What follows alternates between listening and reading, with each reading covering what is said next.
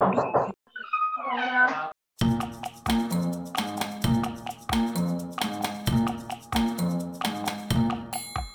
und Herz, der Podcast. Deine Stimme fürs Ehrenamt.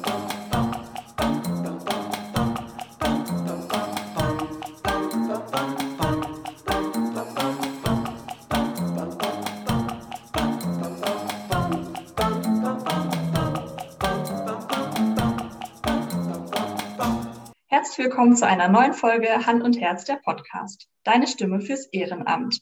Mein Name ist Tabea Wöltchen und unsere heutige Gästin ist Jana von Taste of Malawi. Herzlich willkommen. Hallo, danke schön für die Einladung. Sehr gerne. Taste of Malawi ermöglicht Frauen in Malawi eine Weiterbildung zur Schneiderin, damit die Frauen ein unabhängiges Leben führen können. Wie kam es überhaupt zu dieser Idee und genau, wie habt ihr das umgesetzt? Erzähl doch mal. Ja, ich war selber im Jahr 2014 in Malawi und mir ist relativ schnell aufgefallen, dass sehr, sehr viele Frauen eine Ausbildung zur Schneiderin machen, aber nur ganz, ganz wenige tatsächlich am Ende in dem Beruf arbeiten. Und ich habe über ein paar Ecken ähm, dann eben auch weibliche Schneiderinnen kennengelernt, die es aber nicht so richtig geschafft haben, Fuß zu fassen.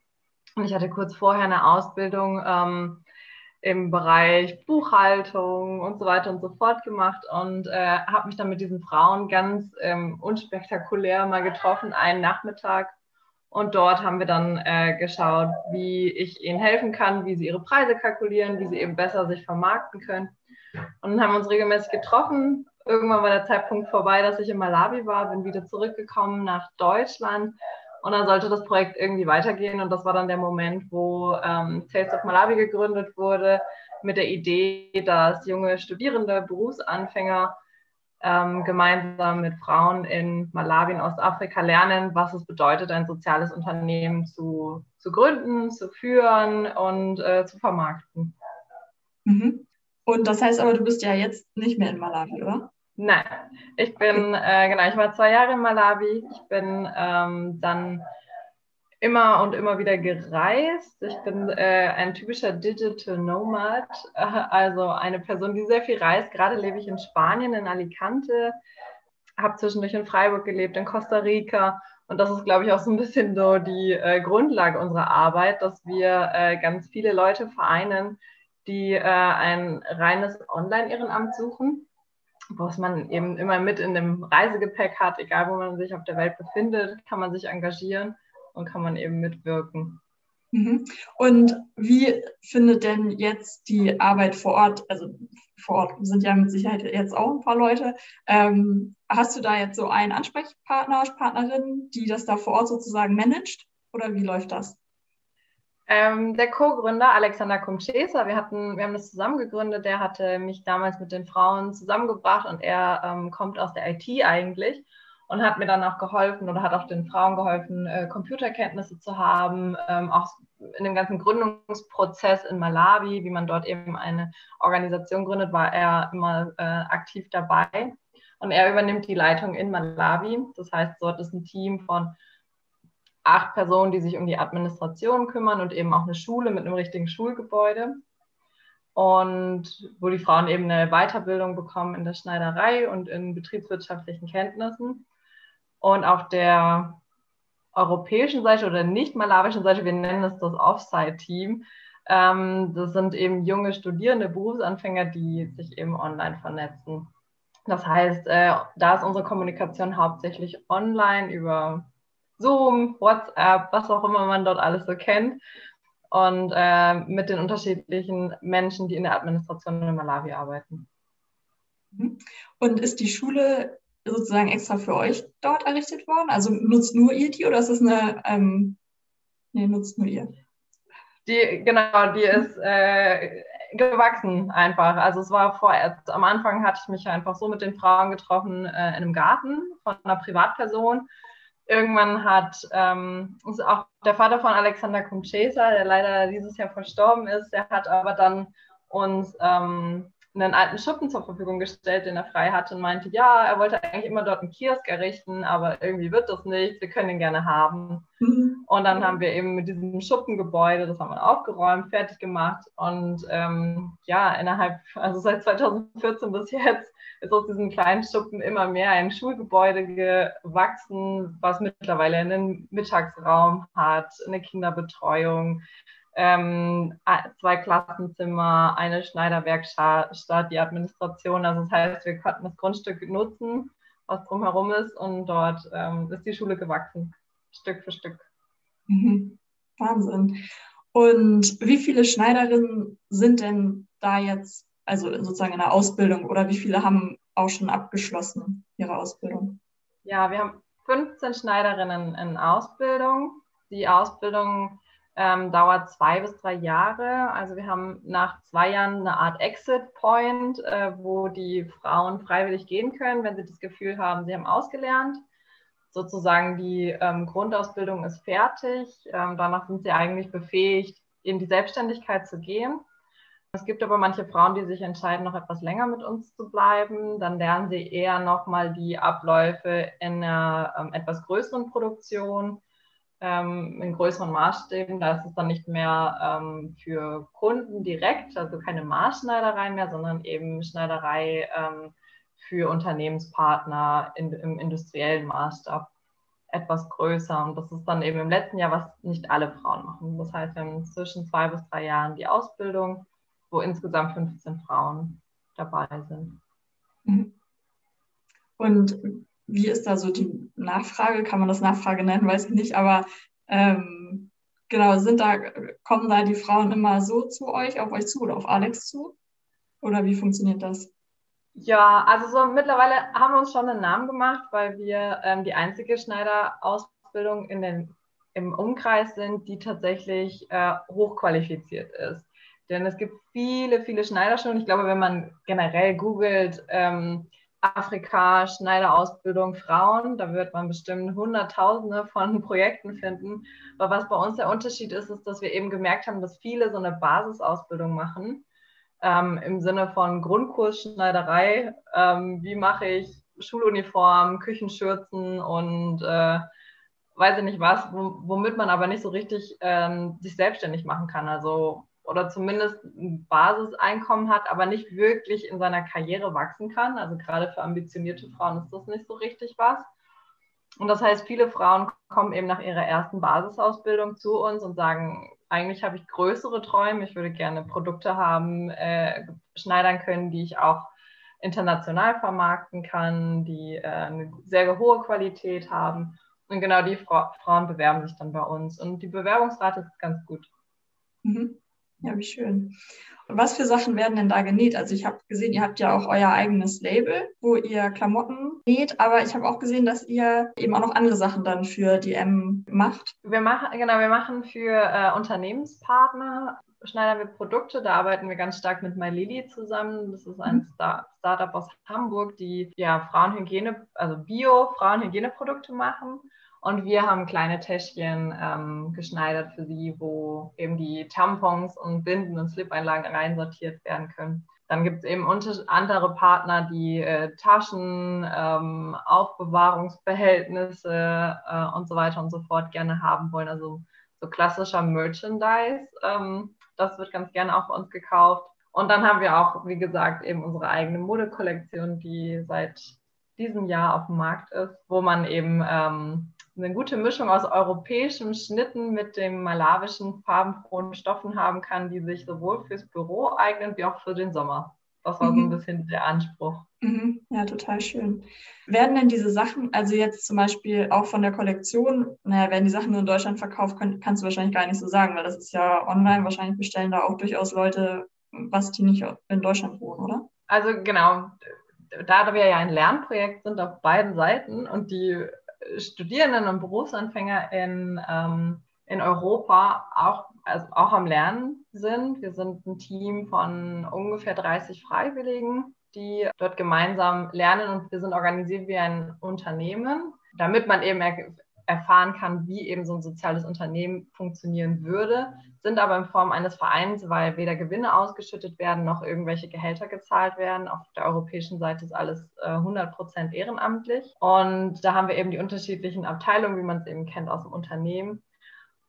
Und wir sind eben alle noch am Lernen und Erfahrungen am Sammeln. Und deswegen haben wir uns erstmal darauf äh, beschränkt, nur in Europa zu vertreiben, weil äh, sobald man dann eben außerhalb von Europa geht, dann nochmal andere zollrechtlichen Dinge sind. Äh, es wird alles auch schwieriger, was die Steuern angehen und so weiter und so fort. Das heißt, Stück für Stück erarbeiten wir das, aber gerade fangen wir erstmal nur mit dem europäischen Markt an. Mhm. Und ich habe auch gesehen auf eurer Homepage, dass ihr ja so Flugpaten heißt glaube ich, sucht oder ja, dass man sich halt bei euch melden kann, wenn man jetzt von Malawi zurückfliegt, dass man dann eventuell in seinem Koffer, wenn man noch Platz hat, dann auch Sachen mitnehmen kann. Ja. Von euch.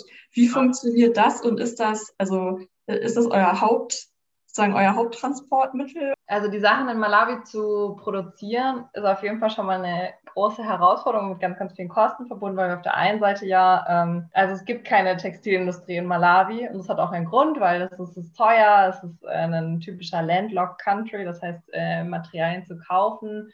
Äh, ist sehr, also es ist auch sehr teuer, die Infrastruktur, die Sachen aus Malawi rauszubekommen, ist sehr, sehr teuer.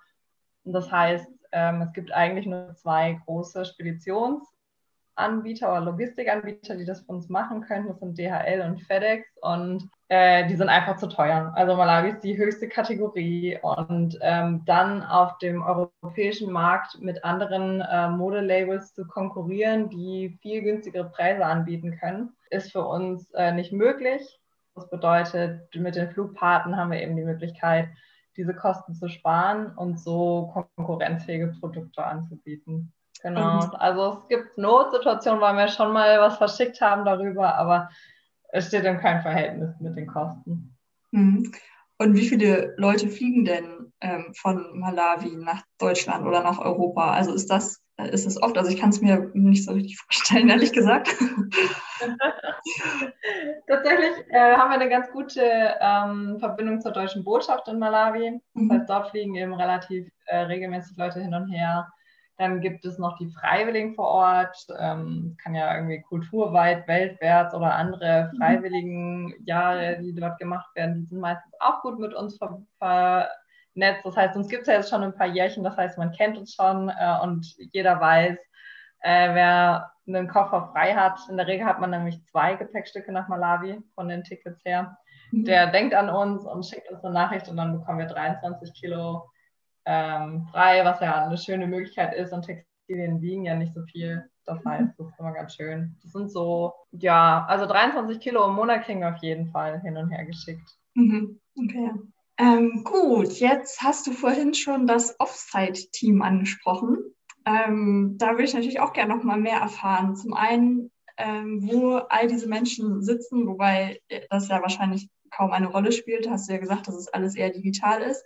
Aber auch was halt so die Aufgaben sind. Wo wir sitzen, tatsächlich ähm, haben wir mal, also wir nennen es Offside-Team, weil wir ein bisschen Probleme hatten, es zu benennen. Am Anfang war es das deutsche Team, dann irgendwann ist es zum europäischen Team gewachsen. Mittlerweile haben wir aber auch Mitglieder aus den USA und aus Nigeria dabei. Das heißt, äh, auch das europäisches Team kann man nicht mehr sagen. Das, so sind wir bei Offside-Team gelandet.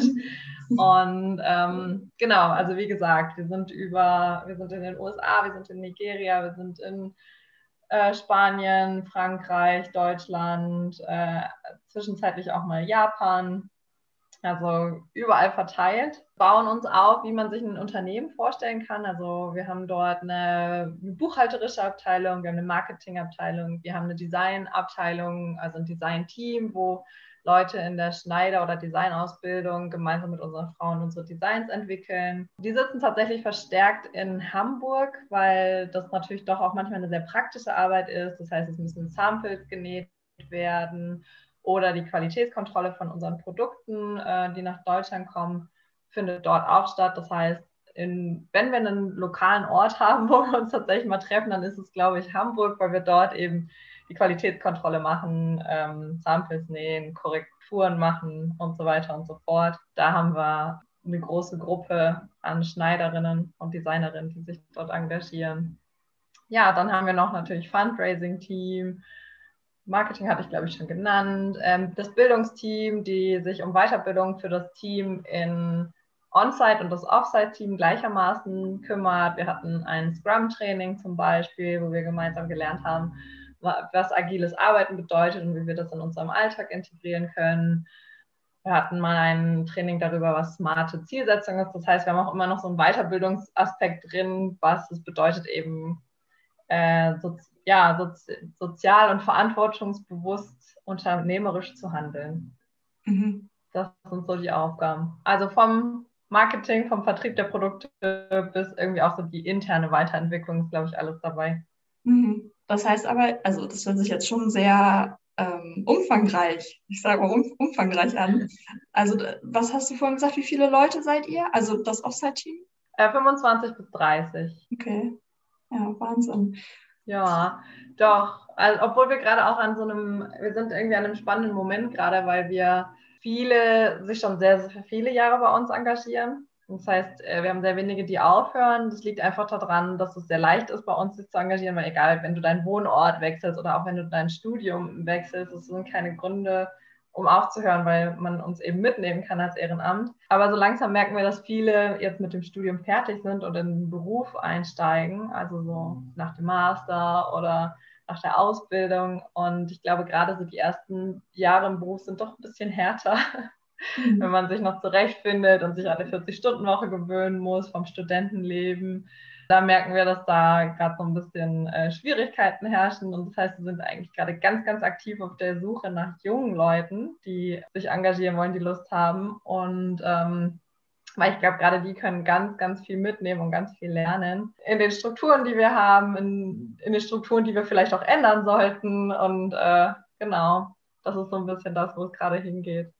Mhm. Aber wenn ich das jetzt so mitbekommen habe, dann kann sich ja eigentlich kann ja jeder eine Position bei euch finden, sozusagen, weil es, ihr, ihr deckt ja eigentlich fast alles ab. Also wenn jemand interessiert ist, ähm, kann man sich ja im Grunde mit euch hinsetzen und dann überlegen, was sozusagen das beste äh, Team wäre, also oder in welche Richtung das halt gehen soll da kann ja jeder irgendwie dann zu beitragen, wer halt Lust hat. Absolut. Also ungefähr so funktioniert es auch. Meistens bekommen wir dann die erste E-Mail, wo dann geschrieben wird, ja, hi, ähm, ich finde es cool, was ihr macht, äh, kann ich mich engagieren bei euch? Und dann gibt es ein Erstgespräch, wo die, äh, ja, unser Team, was sich um die Freiwilligen kümmert, die treffen sich dann mit einem, die erklären dann auch ein bisschen, was Taste of Malawi ist, wo wir herkommen, was uns so wichtig ist, was unsere Ziele sind, ähm, wie wir miteinander arbeiten, wie es funktioniert, weil gerade wenn es online ist, fühlt man sich natürlich am Anfang ein bisschen verloren. Das ist gut, jemanden zu haben, der ein bisschen Orientierung gibt. Und in dem Gespräch wird dann auch geguckt, so was sind die Stärken oder was sind auch die Interessen.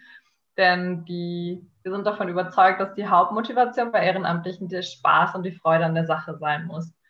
Und wenn ich mich engagiere, muss das eben auch etwas sein, was mich begeistert, etwas, was mir liegt, eine Fähigkeit. Das muss gar nicht sein, dass man da eine Ausbildung drin hat.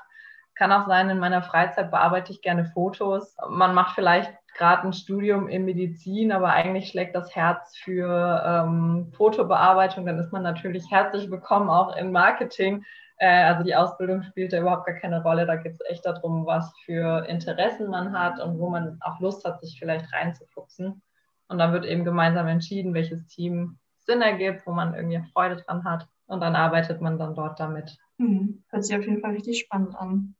Absolut, ja.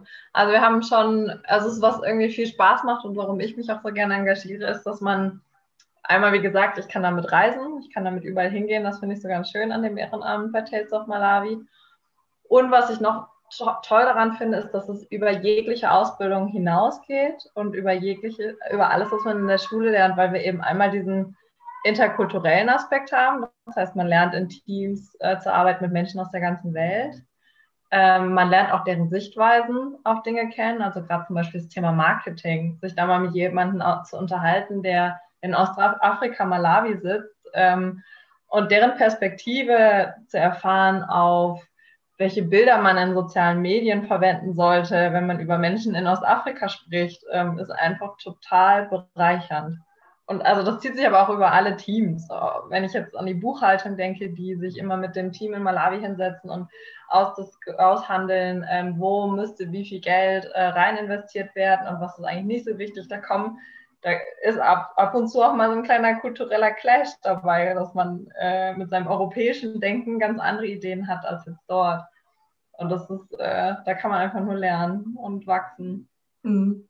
Ja. Wie ist es denn jetzt aktuell, beziehungsweise jetzt in den letzten anderthalb Jahren mit Corona? Bei eurem Offsite-Team war es jetzt wahrscheinlich nicht so das Problem, da ihr nun viel wahrscheinlich schon digital ja gemacht habt. Aber wie war es dort vor Ort?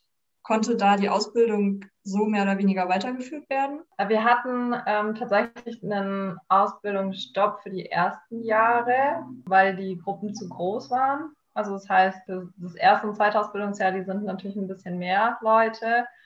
Und da konnten wir die Abstände nicht einhalten. Das heißt, wir mussten für ein paar Monate aussetzen, äh, haben uns dann mit denen auch ein Wechselsystem geeignet, dass man, dass die dann im Vormittag eine Hälfte hatte und deren Hälfte im Nachmittag ein bisschen, dass es so ein bisschen weitergehen muss, konnte. Und irgendwann wurden aber die Auflagen in Malawi gelockert und dann ging es auch wieder. Also es war ja, ich glaube, wir, wir bei allen wurden wir ein bisschen äh, aufgehalten zuerst, aber haben dann eben unsere Wege gefunden, wie wir damit umgehen können. Und jetzt läuft es wieder ganz normal. Was ganz gut ist, ist, dass man merkt, in Malawi sind doch sehr, sehr viele Verschwörungstheoretiker unterwegs. Also es gibt sehr viel Angst vor Corona und sehr viele falsche Informationen. Malawi liegt auch direkt neben Tansania und in Tansania hat der äh, Präsident des Landes ganz öffentlich gesagt, dass Corona nicht existiert und mit ganz viel Beten könnte man Corona aus dem Land äh, bekommen. Ähm, und das ist, diese Idee ist auch nach Malawi gekommen. Und wir hatten tatsächlich viel damit zu kämpfen, dass unsere Teammitglieder nicht an Corona geglaubt haben. Okay. Aber dann mit vielen Gesprächen und vielleicht auch persönlichen Geschichten mit einzelnen Fällen, die jetzt auch aus unserem Team Corona hatten, ähm, konnten wir, glaube ich, doch viel Aufklärungsarbeit auch leisten und, ähm, und unser Team auch gut schützen. Also wir haben bis jetzt äh, nur einen Corona-Fall gehabt, der aber auch zum Glück äh, milde verlaufen ist vor Ort und das heißt eigentlich ganz gut, mhm. ganz gut durchgekommen. Jetzt gerade sind wir dabei zu, äh, zu schauen, wie wir das mit den Impfungen machen, dass alle im Team eine Impfung bekommen und da haben wir eben gestartet äh, in unserer WhatsApp-Gruppe, wo wir gemeinsam kommunizieren, immer Bilder zu posten oder auch persönliche Geschichten, wie man sich gefühlt hat mit der Impfung, wie es lief, damit äh, weil wir doch eben eine gute Vertrauensbasis haben äh, miteinander, dass man irgendwie zumindest jemand kennt, der schon mal die Impfung bekommen hat, der dem es vielleicht auch nicht so schlecht danach ging, äh, dass man irgendwie vielleicht doch das Gefühl hat, man könnte sich diese Impfung holen. Hm. Für die Frauen ist es doch wahrscheinlich total die Chance, oder? Dass sie diese Ausbildung machen können und dass sie dann danach eine Perspektive haben. Ja, das Wichtigste, was wir, glaube ich, bieten, ist das Netzwerk. Dass sie andere Frauen kennenlernen mit ähnlichen Zielen das ist, glaube ich, das, was am meisten bewegt. Und wir haben tatsächlich auch ähm, einige Frauen, die gesagt haben, hey, äh, alleine gründen zum Beispiel eine eigene Schneideratelier alleine zu leiten, das kann ich mir nicht vorstellen oder ich kann es mir nicht leisten oder so. Und dass sich dann eben Gruppen an Frauen zusammentun, zwei oder drei, die sich äh, angefreundet haben im Laufe der Ausbildung, die dann gemeinsam den Schritt wagen, ist eben ein totaler Gewinn. Und ich glaube, das wird in vielen Ausbildungsstätten nicht mitgedacht, dass man äh, ja, irgendwie sich kennenlernen muss, auch gute Zeit miteinander verbringen muss und das eben außerhalb dieser klassischen Idee, dass wir jetzt was lernen, dann haben wir ein Zertifikat und dann gründe ich meinen, äh, meinen eigenen Shop, dass es dann auch viele andere Möglichkeiten gibt. Und uns ist eben wichtig, dass am Ende Selbstbestimmung herrscht, also dass die Frauen selber entscheiden dürfen, was sie wollen. Und das kann sein, dass jemand dafür, sich dafür entscheidet, sich selbstständig zu machen. Es kann aber auch bedeuten, dass eine Frau entscheidet, noch länger bei uns zu bleiben. Und da gibt es eben auch die Möglichkeit, danach in die äh, Festanstellung zu gehen und dann länger zu bleiben, weil wir am Anfang zwar die Idee hatten, danach müssen alle in die Selbstständigkeit gehen, aber das ist eigentlich auch nicht fair, weil selber nicht jeder möchte sich selbstständig machen am Ende seiner Ausbildung. Manche äh, suchen gerne auch einen festen Job und da ist es, glaube also das ist, finde ich, der fairste Weg zu sagen, äh, wie sollte die Zukunft aussehen. Wenn du gut bist, wenn du äh, gut arbeitest, hast du die Chance, übernommen zu werden und auch äh, festangestellt zu werden. Aber auch wenn du dich dafür nicht interessierst, dann kannst du auch gerne in die Selbstständigkeit gehen. Und auch jede Frau, die sich entscheidet, bei uns fest angestellt zu werden, darf natürlich auch wieder aufhören und so ihren, mhm. ihren Shop gründen, wenn sie sagt, okay, jetzt habe ich drei Jahre dort gearbeitet, jetzt habe ich das, jetzt habe ich irgendwie mein Erstkapital, um das zu starten oder habe jetzt auch die Sicherheit oder bei mir passt jetzt persönlich besser, dann wird es genauso gefeiert. Das ist jetzt nicht, dass wir alle traurig, also natürlich sind wir traurig, wenn die Leute gehen, aber ne, wir, wir, feiern sie auch und freuen uns auch, dass sie sich trauen, den Schritt zu gehen äh, in die Selbstständigkeit. Mhm. Das ist so ein bisschen das, dieses Netzwerk, glaube ich, ist das Wichtigste, was wir mitgeben können. Hm. Jetzt hast du gerade nochmal gesagt, die sind dann bei euch angestellt. Das heißt ja, dass die dann mit Sicherheit auch irgendwie ähm, einen Lohn kriegen. Wie finanziert ihr euch? Wir finanzieren uns fast hauptsächlich durch Spenden durch Privatpersonen, ab und zu ähm, auch durch Projektförderung von Stiftungen oder staatlichen Förderungen. Alle, die sich äh, in diesem Sektor bewegen, wissen ja, dass es dort immer wieder Jahres-, Einjahres- oder Zweijahresförderungen gibt, auf die wir uns bewerben und dann eben durch den Verkauf der Produkte. Aber es ist immer diese drei Teile. Allein der Verkauf der Produkte deckt nicht alle unsere Kosten. Allein die Spenden, die würden auch nicht alle Produktkosten decken. Und gerade wenn es würden nicht alle Kosten der Ausbildung decken. Und gerade wenn es um irgendwelche Investitionen, Neubauen oder sowas geht, dann brauchen wir einfach eine Projektförderung, um das zu, zu stemmen. Mhm. Und die Aussichten sind aber, also sind aber wahrscheinlich gut und euer Projekt soll weiter wachsen und so erstmal weitergehen? Oder wie stellt ihr euch das in den nächsten Jahren vor? Ja, also ich glaube, wir sind wie jeder Verein. Mit mehr Geld könnte man mehr machen. so, ähm, wir, man muss, wir, hatten, wir haben zum, gleich, zum Beispiel gerade jemand Neues in unserem Buchhaltungsteam und der kommt aus dem Unternehmen und hatte sich vorher noch nicht engagiert und er meinte, ja, so mit dem Kontostand äh, wisst ihr jetzt nicht so genau. Und wir so, ja, die Vereinsarbeit. Man ist eben immer so an der Kippe. Aber es klappt eben tatsächlich immer. Wir, ähm, es reicht. Also es reicht jetzt, äh, um gut weiterzulaufen. Es reicht, dass wir, äh, dass wir uns auch weiterentwickeln können. Wir haben auf jeden Fall ein gesichertes Einkommen für alle unsere Leute. Es reicht aber jetzt nicht, um äh, tolle, ja, tolle Investitionen zu tätigen. Das würden wir sehr gerne, aber dass man eben immer wieder auf Förderungen, Ausschreibungen, Wettbewerbe oder sowas angewiesen, die einen da mhm. unterstützen.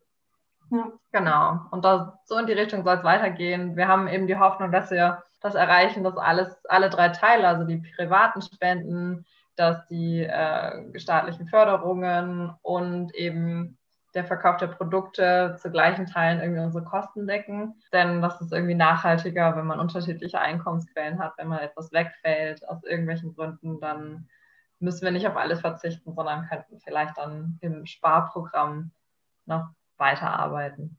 Mhm. Okay, ja, ich wäre schon fast am Ende und ich würde sagen, wo wir jetzt gerade schon über Spenden und alles gesprochen haben, vielleicht magst du noch einmal kurz sagen, ähm, ja, wie man euch erreicht, wie man euch unterstützen kann. Ja, nicht nur durch Spenden, sondern eben auch nochmal eure Kollektion oder euer Label. Das würden wir auf jeden Fall alles auch nochmal verlinken unter der Folge. Aber du darfst jetzt gerne nochmal das einmal sagen, komprimiert und nochmal aufrufen, damit die Leute dann. Genau. Einmal die Werbe Werbetrommel rühren. Genau. genau, ja. Also natürlich, man kann sowohl mit Zeit oder auch mit Geld uns super unterstützen. Das, was man am meisten gerade übrig hat, äh, nehmen wir sehr gerne. Äh, Freiwillige suchen wir immer, also gerade jeder, der Lust hat, äh, sich ehrenamtlich zu engagieren und das am liebsten äh, flexibel und ortsungebunden, kann sich gerne melden. Wir sind am besten äh, über unsere Website www.tasteofmalawi.de oder auf Facebook oder auf Instagram zu erreichen. Mittlerweile sind wir auch auf LinkedIn, also kommt da gerne vorbei, schreibt uns einfach an und ähm, ja, dann kommen wir ins Gespräch wie das funktioniert, hatte ich ja eben erklärt. Und für alle anderen, die äh, Zeit haben, äh, die Geld da haben und Lust haben, das in uns zu investieren und das Gefühl haben, hey, damit etwas bewegen zu wollen, genau, nehmt dieselben Kanäle, schreibt uns einfach an, geht auf die Webseite oder wir sind auch auf Better Place zu finden. Ja, dann freue ich mich, viele von den Hörerinnen dort mal zu sehen. Ja, das wäre schön. Das, da würden wir uns auch sehr freuen. Dann hätte ich jetzt noch eine letzte Aufgabe für dich. Und zwar vervollständige bitte den Satz, Ehrenamt bedeutet für mich. Ja, Ehrenamt bedeutet für mich lernen, Spaß haben und Fehler machen. Ähm, denn ich glaube, das ist irgendwie so eine Art äh, sicherer Ort, wo man äh, sich ausprobieren darf, über sich hinauswachsen darf und mit anderen Leuten coole Sachen ausprobieren zu dürfen. Das heißt, ja, genau das ist Ehrenamt für mich. Mhm. Sehr schön. Vielen, vielen Dank für deine Zeit und die ganzen Einblicke. Ich wünsche euch weiterhin ganz viel Erfolg und hoffe, dass euer Projekt weiter wächst, so wie ihr euch das vorstellt. Vielen herzlichen Dank. Es hat sehr viel Spaß gemacht. Mir auch. Ja, vielen Dank auch fürs Zuhören und wie immer freuen wir uns über euer Feedback.